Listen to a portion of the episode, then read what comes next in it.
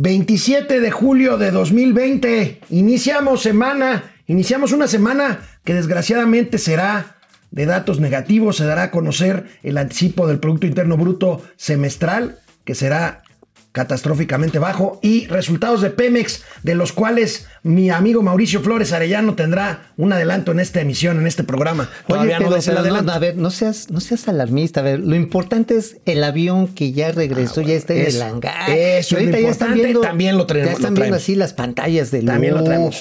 Oye, los y el instituto para devolverle al pueblo lo robado nos lanzó el calzón. Y no los vendió. Y nadie lo tomó. Chale. 300 mil calzones subastaron y nadie de bajo color. Todos. ¿Por qué crees? Eh? ¿Vendrían con sello azteca o qué? Yo creo que venían con la rejita de canela. Empezamos. Esto es Momento Financiero. El espacio en el que todos podemos hablar. Balanza comercial. Inflación. Evaluación. Tasas de interés. Momento Financiero. El análisis económico más claro. Objetivo y divertido de Internet. Sin tanto choro. Sí. Y como les gusta. Peladito y a la boca. ¡Órale! ¡Vamos, réjete bien! Momento Financiero. Bueno, antes de pasar a las buenas noticias, mi señor productor tuvo una buena idea. Vendan esos choninos como cubrebocas. Mientras tanto, no traigan eso que decíamos. sí, sí, sí, porque de otra manera sí puede ser antigénico. Por eso, pero que los vendan como cubrebocas. Pues ya has visto, ¿no? A veces digo, el Calzon Man, ese es clásico, que lo pones acá. En esta semana, en esta semana se darán a conocer datos que confirmarán desgraciadamente la grave crisis que estamos viviendo. El INEGI, el INEGI dará a conocer el dato oportuno del PIB al primer semestre que se espera caiga 20% o más, que es ya, amigo, una catastrófica recesión. Oye, pero a ver, a ver, lo importante, ya dijo el presidente, no es el crecimiento económico, son números neoliberales. Eso no importa, lo que realmente importa es que matan ya dos bueyes. En, bueno, hay que tener cuidado, no vaya a ser que, que no les antojen, se, nos antojemos. Y este, y bueno, sí, la cuestión está en que pues dice que no es importante, que eso pues, no es relevante. Pues el hecho es que se ha perdido una quinta parte de la riqueza que genera este país. Una quinta parte. Y esto pues tiene expresiones muy lamentables. La neta, la verdad, vemos una cantidad enorme, todavía incuantificable de empresas que se están muriendo, por lo tanto, de gente que se ha quedado sin empleo. La última estadística de INEGI nos habla de 12.5 millones de personas, pero las extrapolaciones y los cálculos que hace Jonathan Heath, su gobernador de Banco de México, es que son 32.7 millones de mexicanos los que necesitan obtener un ingreso o elevar el que tienen, porque al que no corrieron en esta crisis, en esta pandemia, le recortaron su dinero. Y el presidente de la República asegura, sin embargo, que en agosto Ahora sí dice, en agosto va a empezar la recuperación. Veamos estas imágenes, agradecemos al Universal que nos las hayan facilitado. Quiero cerrar el mes, eso es lo que deseo, sin pérdida de empleo, para que en agosto empecemos a la recontratación de trabajadores y comience la recuperación porque he dicho que esta crisis tiene que ser como una V, caer y levantarnos. Nuestros adversarios pronostican que va a ser una L, que caímos y que nos vamos a ir abajo durante mucho tiempo. Creo que les vamos a ganar. Oye, tú, eres adversario del presidente, porque tú eres el que dice que cae, que va a andar en él. ¿eh? No, pero es que no es un asunto de una competencia o de una manita de cartas o de, o de dados. Sí, es un tema de hacer lo que se tiene que hacer para que efectivamente sea una V. Él dice que no, que le van a ganar la apuesta así como va el programa. Digo, ahorita no se han apoyado al 97% de las empresas de acuerdo a la última encuesta que hizo la Concamín. 97% de las empresas dice, pues pues los 25 mil varos, pues no nos llegaron o ni a melón supieron, o sea, llegaron y vaya, o sea, realmente pues alcanzaba para la, pregunta, la renta. La pregunta, amigo, es, ¿estamos destinados a la pobreza? ¿Has oído tú hablar este término de romantizar a ver, ya lo dijo el presidente. A ver, ¿para qué usas más de un saco? ¿Para qué utilizas más de un par de zapatos? Con tu cochecito viejito estás a toda. Con, ándale, ándale, pues nada más con. Pues yo creo que el presidente parece, parece asumirlo así. A ver. A ver, viene bien. Pobreza, pero no deshonra. Y eso es lo que tiene que caracterizar a nuestro gobierno. ¿Qué prefieres ser pobre o deshonrado? Pues yo preferiría ser, ¿cómo decirte? Pues rico pero sin vergüenza. Oye, es un falso dilema, amigo. Es Pues un falso claro, dilema. absolutamente. Es un falso O dilema. sea, todos los ricos son sinvergüenzas, por Sí, lo tanto, claro, ese, por es el, ese sería el silogismo. Si todos los pobres son honrados, pues todos los ricos son los sinvergüenzas. La verdad, pues este. Pues habría que echarle un lente a las propiedades que tiene el señor John Ackerman, por ejemplo. Por ejemplo. A las de Manuel Barney, que también, pues digo, supongo que es pobre pero honrado. Supongo que, que también Olga Sánchez Florero, perdón, Cordero, también, este, pues también es este pobre. El mismo canciller Marcelo Yo- Ebrard y yo- su yo relojito. creo que esto, esto es un falso, insisto, un falso dilema. Y bueno, mientras esto ocurre, esta semana también se darán a conocer, querido amigo, los resultados de petróleos Uf. mexicanos. Y como siempre, como siempre tienes un adelanto, una exclusiva, Exclusivas interplatanaria. interplatanarias e intergalácticas aquí en Momento Financiero. Agárrense, señores, pónganse sus cinturones de seguridad, pónganse en posición de, colas- de colisión, debe ser de colación. Es que la colación es así, te pones la, la- Ya, la ya, ya, cabeza entre con la piernas. exclusiva. Y bueno, las ventas de Pemex caerán 60%. 60%. 60% en el segundo trimestre y las exportaciones caerán cerca del 70%. Esto debido obviamente a una disminución del consumo de combustibles, a los precios que la primavera estuvieron para llorar y además, oh terrible dato, 13 mil millones de dólares es lo que ha aumentado en esta administración la deuda de petróleos mexicanos. Esto, híjole. O sea, esto quiere decir que todo el dinero ese que escasea en el presupuesto Sí. federal, o sea, el dinero que hemos dejado de recaudar como Estado mexicano, el dinero que escasea, el dinero que falta, que se le sigue echando a Pemex, con lo que me estás diciendo es que ha sido en 19 meses echar dinero a un barril sin fondo. Literalmente, literalmente. Bueno, hay que recordar que parte de este magnífico, el Circo Lozoya, como lo atinadamente lo nombraste, me encanta el nombre.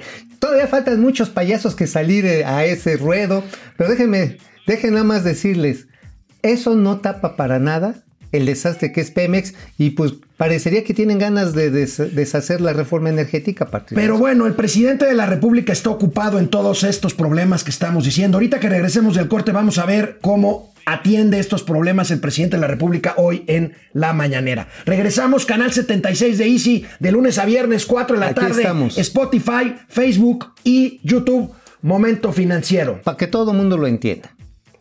Y si no, ni modo.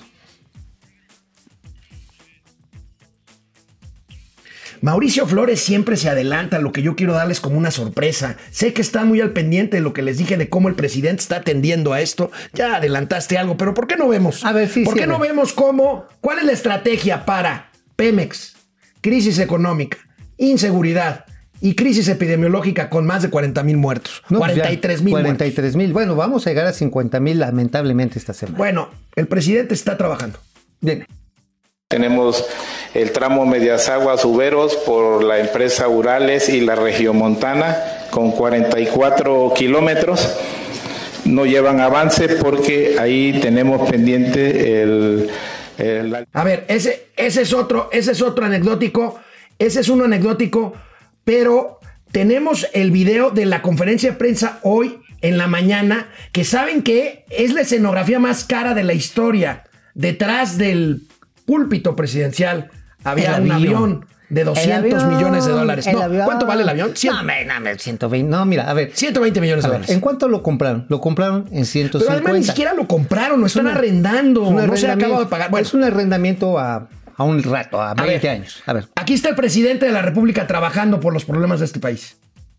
Es tan grande, tan grande, que las personas se ven pequeñas.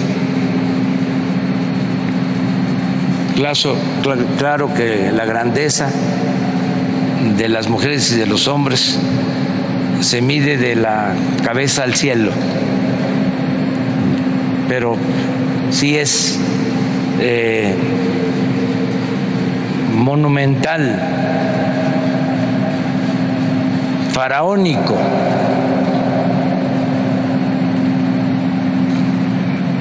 Y desde luego es eh, un insulto al pueblo de México. Oye, ¿no es como el avión de la Bartola? Esa de, oye, Bartola, y te dejo esos ¿Tenía avión pesos"? Bartola? Pues sí, pues lo que pasa está en que con vendiendo ese avión, pues va a salir para las medicinas, para los- las quimioterapias, para rescatar a Pemex, para darle apoyo a los ninis. Pues va a salir de todo ese avión. Eh, digo, es lo que están diciendo, literalmente. Y bueno, pues sí, monumental, pero bueno, él se ¿Cuánto refería al avión, pero monumental. Este avión ahorita está evaluado en 120 millones de dólares. El problema está en que es un avión que ni siquiera es nuestro, ni siquiera es de México. Se está arrendando. Es como si usted renta algo en, en arrendamiento financiero, o sea, que lo está arrendando para finalmente quedarse con él y lo trata de vender antes de pagar esa, ese arrendamiento. Bueno, lo está No es arrendando posible. con Banobras, Banobras y pues Banobras es parte del gobierno federal. Pero el hecho está en que es un símbolo y la idea es destruir Bueno, el símbolo. Es un distractor también por todo lo que acabamos de decir ahorita. claro, o sea, sí. el avión llegó muy a tiempo en medio de la 20% Te digo de que en caída. este de- circo, toda- en el circo Lozoya todavía faltan Todavía muchos payasos faltan por muchos salir. Y si me pones atención, déjame te explico cómo viene esta circunstancia ay, tan ay. difícil, precisamente porque por otro lado tenemos sí una pandemia que se está desatando, sigue creciendo y pues muchos proyectos, por bien intencionados que sean, la verdad, amigo, híjoles, pues se antojan que van a ser ahora sí chiquititos, chiquititos, como para echar a andar esto. Es que miren, a ver, el presidente estuvo en Oaxaca. El presidente tuvo una gira para supervisar diversas obras. Ya Mauricio ahorita nos contará algunas buenas noticias. Pero fíjense nada más lo que pasa cuando le están explicando al presidente los avances, los avances de eh, un tramo del ferrocarril trans- transísmico. Vean nada más, híjole, no hicieron la tarea. Tenemos el tramo Medias Aguas Uberos por la empresa Urales y la Regiomontana con 44 kilómetros. No llevan avance porque ahí tenemos pendiente el- la liberación de la manifestación de impacto ambiental. El tramo Ubero Mogoñé son tres empresas, Caltia, Peninsular y Ferroparte, son 50 kilómetros, tampoco tienen avance eh, Mogoñé La Mata, que fueron los que vimos eh, la vez pasada allá en Medias Aguas, 44 kilómetros, y tampoco llevan avance, ¿no? Y La Mata, Colonia El Jordán, que fue el tramo que recorrimos ahorita, es la empresa Consa y Diamante, son 33 kilómetros, eh, avance son 5 kilómetros, pero ahorita nos estaba diciendo el, gerente de, de una de las empresas que ya son 8 kilómetros que llevan avanzado. Entonces ahí está el, avance financiero. Eh, de ahí tenemos el siguiente tramo, es una empresa sola, CEF, que va de la colonia El Jordán a Salina Cruz, son 18 kilómetros y llevan 3 kilómetros avanzados. Híjoles. Oye, Oye, ¿te tocó pasar al pizarrón con el maestro a decirle que no hiciste la tarea? Sí, y qué- qué- qué quemada se pone y- y- uno. oye, y el maestro muy atento. Ah, Mauricio no hizo la tarea. No, No, no. Más bien, chavo. No, es que sabes que, mira, por más bien intencionado, porque creo que es un proyecto muy interesante este del corredor interoceánico, así del istmo de Tehuantepec, así ese nombre así, bien, bien acá gariboleado, pues sí le hace falta a Oaxaca. El problema pues es que no son tan, no son enchiladas. Una cosa es decir, no, sí lo vamos a hacer. Pero Entonces que no hagan un evento para transmitirle al presidente que no llevan nada de avance en nada. Mira, ahorita el asunto, llevan 8 kilómetros. El asunto es básicamente que los derechos de vía se obstruyen por la gente de las comunidades. Son comunidades muy, muy, muy amoladas, pero realmente muy amoladas, que cuando ven una obra pública lo primero que hacen es que paran la obra y dicen, a ver, antes de que pases aquí, me reparas las banquetas, metes agua potable, necesitamos un hospital. O sea, se las demandas sociales, y no es nuevo, ¿eh? esto sucede ha sucedido en México durante muchos años, donde pasa una carretera, una vía del tren, se quiere poner un aeropuerto donde quiera, las comunidades pobres, que son muchas alrededor, intentan obtener la mayor cantidad de beneficios posibles. Es parte, pues yo diría, de la idiosincrasia en este Pues país. sí, bueno, pues vamos a ver, espero, Oaxaca lo necesita, Sí. yo creo que puede haber buenas noticias, yo creo que Te digo una el nota gobierno, interesante. ahí tenemos este el comunicado este del gobierno de Oaxaca, parece que sí hay avances, ahí los tenemos. Sí, mira, el avance concreto es básicamente que, por ejemplo, el caso de la carretera, la de Oaxaca-Huatulco va a tambor batiente, sí lleva un avance considerable, ya va más del 60%. Que ese es un muy buen proyecto. Muy buen proyecto, vas a hacer de Oaxaca a Huatulco hora y media. Digo, no sé si ustedes se la llegaron a aventar, pero yo sí en algún momento. Pues no, podrías hacer 7, 8 horas. en Ocho horas y terminas así, pero peor que si hubieras tomado este, cuatro botellas de mezcal. esa sería otra alternativa para llegar a una buena playa desde la Ciudad de México en un tiempo relativamente corto, haciendo escala en Oaxaca, que es un destino No, maravilloso. pues ¿no? Llegas a Oaxaca, te echas tu tlayuda, tu, tu sopa de guía y ya después te quedas a dormir y al otro día en hora y media ya estás en Huatulco. La verdad que es una obra esta, la de la carretera, muy importante y el tren... El asunto es pues, que necesita haber negocios con 10 parques industriales, ante los cuales, por ejemplo, sabemos que Surbana Jurong, la empresa esta de Indonesia que está apoyando, ya presentó el proyecto ejecutivo. Vamos a ver si este proyecto ejecutivo se puede instrumentar en el corto plazo. Ojalá, ojalá. Por cierto, la Tlayuda ganó un premio internacional del mejor alimento, digamos, de calle, callejero, este, de la América Latina. Felicidades, es rica la Tlayuda. Regresamos. Con todo y tasajo. Una pausa y regresamos aquí a Momento Financiero. Hay que pasar lista. Sí.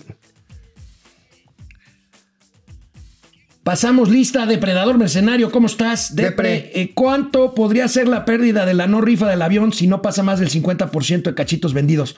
Híjole, lo que pasa es que yo creo que ya son dos cosas diferentes, la rifa y la, y la venta, ¿no? Pues sí, totalmente. Ahora, el tema de la rifa, o sea, la lana, es que la han estado fondeando, cuando menos eso se hizo el intento de fondearlo con lana del Infonavit. Sí. Lo cual, por supuesto, pues este, genera muchas suspicacias dentro de un organismo que es tripartita. No es del gobierno, ¿eh? El Infonavit es de los trabajadores, es de los patrones y, Y y lo coordina el gobierno. Así es. Punto, ¿eh? Ab- Abdias, Abdias Mimo, por fin me toca verlos en vivo, pero siempre los veo en YouTube. Gracias, excelente programa. Mojú Bits Mojú Bits. o Bytes eh, eh, habla de recontratación y empieza diciendo que no perderá empleos. Sí. Marta Carrera, Martita, qué gusto, Marta, saludos. ¿cómo Héctor? Gerardo Trejo, cuando sacan, el ¿cuándo sacan el indicador de la felicidad? Pues yo creo que no lo han. No, yo lo creo que lo están diseñando, ¿no? O sea, por ejemplo, ¿cuántas tlayudas te puedes comer?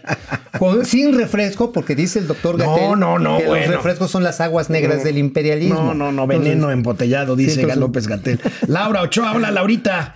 Eh, eh, Jorge Alberto Torres, el presidente López Obrador odia a los ciudadanos y sus familias de Nuevo León y Tamaulipas. Nuevo León y Tamaulipas están pasando momentos difíciles por el paso del huracán Hanna. A mí me hubiera gustado ver al presidente de la República hoy en el hangar presidencial tomando un avión para ir para allá al sur, al noreste Pues mexicano para, el avión presidencial, para ver, ¿no? para ver cómo están las cosas después de No, Hanna pues que para, pasó llevar, ayer. para llevar materiales de, de trabajo, de apoyo, porque pues hay gente que se quedó ahorita pues hasta sin muebles, ¿eh? Sí. Tilly Sanz, eh, Mauricio, te extrañamos mil, doña Austeridad, ¿no te dejaba salir o qué? No, estábamos haciendo gancitos. José, José Albert, Alfredo Naya, eh, saludo desde la ciudad de las canteras rosas, a ver, De ¿cuál las es? canteras rosas debe ser Querétaro. Debe ser Querétaro. Eh, Francisco García, Pedro Reyes desde Tijuana, Luis Guillermo Zúñiga, buen inicio de semana, Luis Guillermo, Francisco Guerra, Doña Austeridad ya fue a empeñar toda su joyería.